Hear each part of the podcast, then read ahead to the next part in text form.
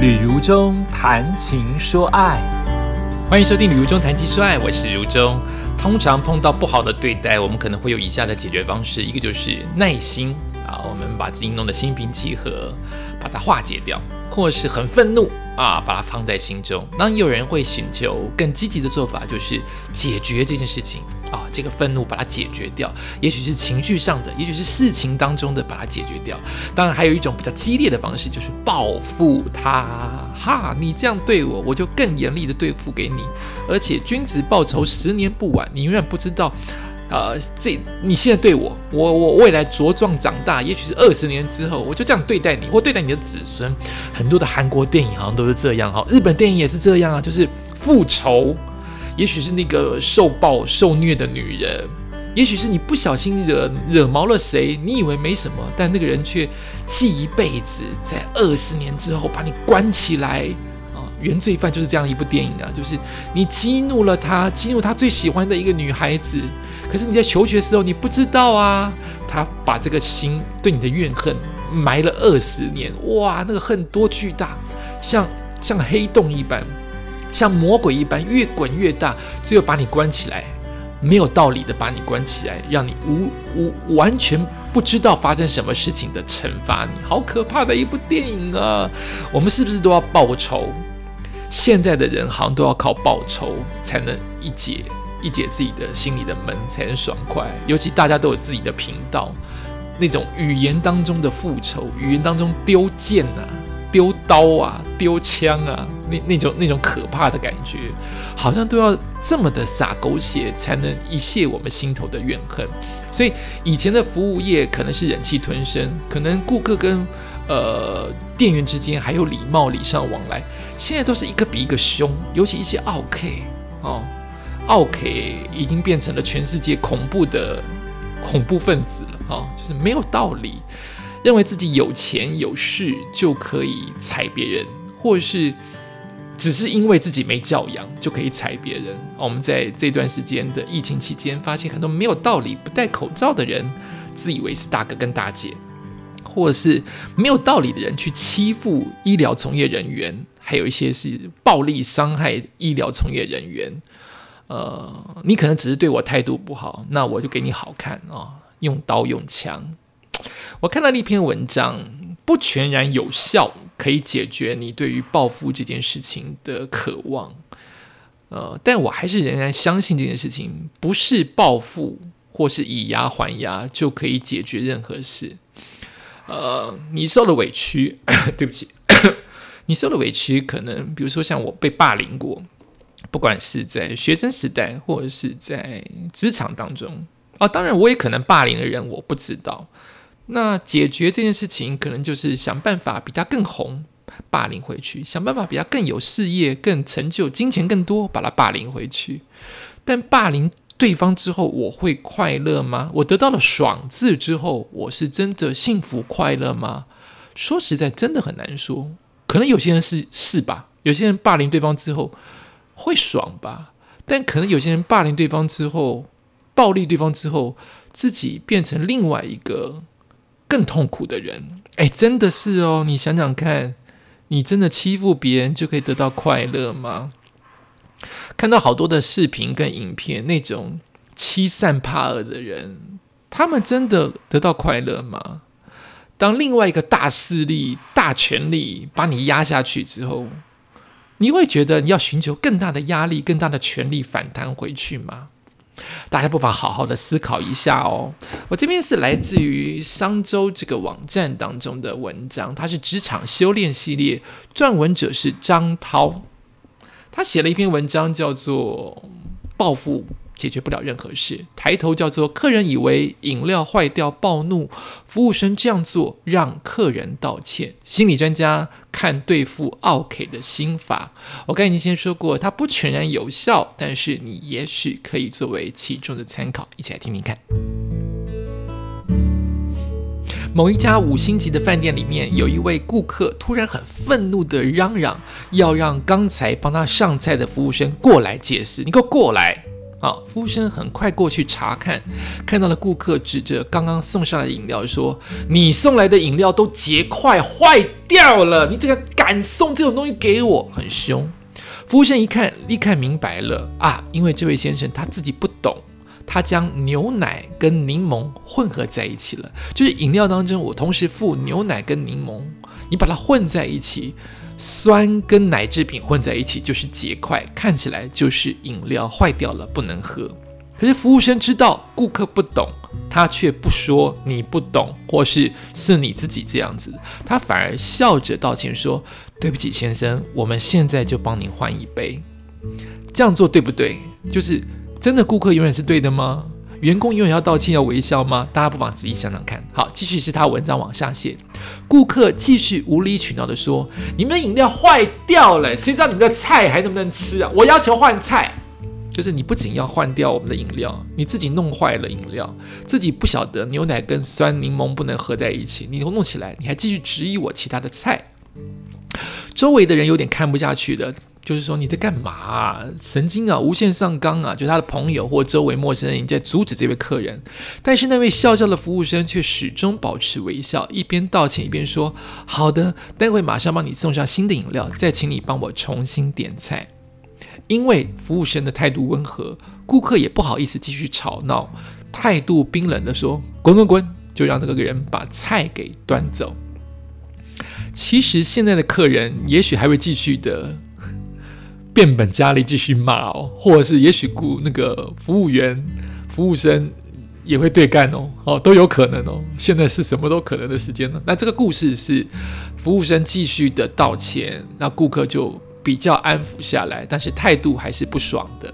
一会儿，服务生端着新的红茶，微笑着走向顾客说：“先生，你的红茶到了，请您先饮用，我马上送来菜单。”服务生走之后，这位顾客拿起一旁附上的柠檬还有牛奶，他点的是红茶嘛？他又付给你柠檬，又给你牛奶。你可以调成柠檬红茶，你也可以调成奶茶，但是你不能又加柠檬又加牛奶，就会变成结块。他正准备要将柠檬和牛奶又像上一次一样一模一样倒进去，他不懂嘛，对不对？他又要再加的时候，突然发现杯子底下压着一张小纸条，纸条上面写着：“先生，牛奶和柠檬混在一起会结块，请您要么加牛奶，要么加柠檬。”所以这个时候先生才懂了，他脸就红了。但至少客人还懂，有些人还是不懂你写什么。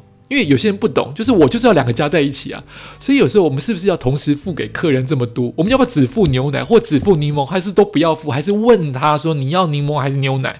那如果客人说我要柠檬又要牛奶，他还是可能同时加进去。就是客人本身不懂酸碰到奶制品会结块这件事情，但至少这位顾客刚才很凶的这位顾客看到这个小纸条，他至少懂。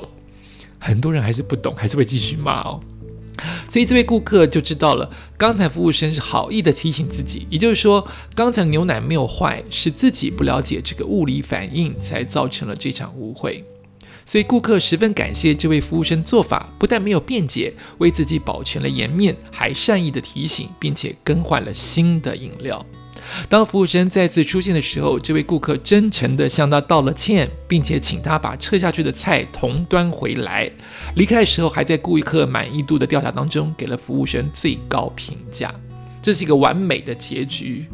我还是要说，以现在二零二一年的台湾跟全世界，碰到这种两人都互相有善意的事情越来越少了。你自己也不得不承认，对不对？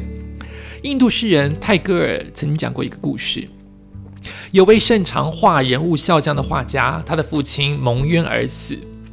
父亲死后才被证明是无辜的，从此他痛恨那一位没有弄清楚真相就审判他父亲死的那位官员。多年之后，这位官员偶然的走进了这位画家的店，就是把他父亲刺死的这位官员走进了他儿子的店。啊，这个你刺死过我的父亲啊！你现在走到我的画家的店里面呢，走到我卖画的店里面呢。这位官员十分喜欢店里的一幅画，想要向这位画家来购买。画家马上认出了，就是我小时候你审判我父亲死那位审判官。可是那个审判官不知道啊，他走进了一家普通的画院呢，他不晓得当年有这部分爱恨情仇，所以他就用布将画盖起来。无论这个官员怎么拜托，他也不解释，他就是不愿意出售。并且如此，还每一次这个这个官员就一而再再再来拜访说，我想要买这幅画。他不仅把这个画盖起来，并且还不停的讽刺这个官员，也不说出来到底发生什么事情。最后，官员只好请自己的父亲来买这幅画。但是画家知道了，哦，是官员请家人来买，还是继续态度恶劣的不愿意出售，还要官员的父亲转告这位官员说，这就是我对你的报复。这位画家习惯在每天早晨画一幅肖像，当做画画的练习。但这一段他很痛苦。那个审判官来买他画的这段时间，他总想着要怎么样去报复我的官员，就是这个官员我也想报复他的家人，我都想报复。渐渐的，他没有办法专心作画，感到十分的苦恼。直到有一天，他观察这段时间画的画画的东西，才发现自己因为太痛恨官员了，所以无论画什么人物肖像，都像那个官员，自然无法再完成特征明显的肖像画。他后悔地说：“我想报复，却报复到自己头上了。”画家着执着于报仇，进而影响到自己的创作。仇恨不仅没能为他带来快乐，反而招致苦闷。他觉得不卖给对方画作，次次羞辱这个官员就是报复，其实只是给自己增添无尽的烦恼。另外有一个故事哦，大家都知道，苏东坡跟王安石一开始是不和的，两个人的都才华都不相向下，辩争起来，争辩起来，谁也不让谁。有一次，两人起了口角。担任宰相的王安石一气之下，把官位比自己低的苏东坡贬到了黄州，贬到了很远的地方。然后苏东坡狼狈地离开了京城，这是他一生中最衰的一段时间。一开始是差点在大牢里丢了性命，后来又被王安石贬官，也过不上过不过年，大年初一便被前往，就是被指派你在大年初一，不是指过年完再再再再贬你，大年初一就叫你。把你分配到很偏远的地方去当官。到了黄州呢，他新就任的职称有水部员外郎、黄州团练副使以及本州安置。而水部员外郎只是一个空有头衔、无实权的职位，而黄州团练副使只是一个小小县里的武装部的副部长，勉强只有本州安置这个官衔是有实职的权位。但只能在当地工作，实际上就相当于软禁你呀，就等于把你，因为我们两个都有同样的才华，你比我官小一点点啊，你是我的学弟，对不对？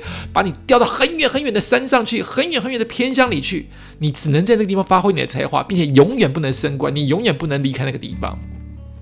风水风水轮流转，王安石在变法失败之后，也被。罢退了官职，以前在王安石身边那些呃拍马屁的人呢，全部都不见了哈，大家都这样子嘛，落井下石，没有人会雪中送炭。苏东坡却被赦免了，因为他是被王安石贬的官嘛。现在王安石也同样被贬，所以哎，苏东坡就被人想起来是啊，他不是王安石那一派的那一派的人，就把他给升官升官吧。因此，苏东坡就可以回到了京城。按理来说，苏东坡被王安石当年的。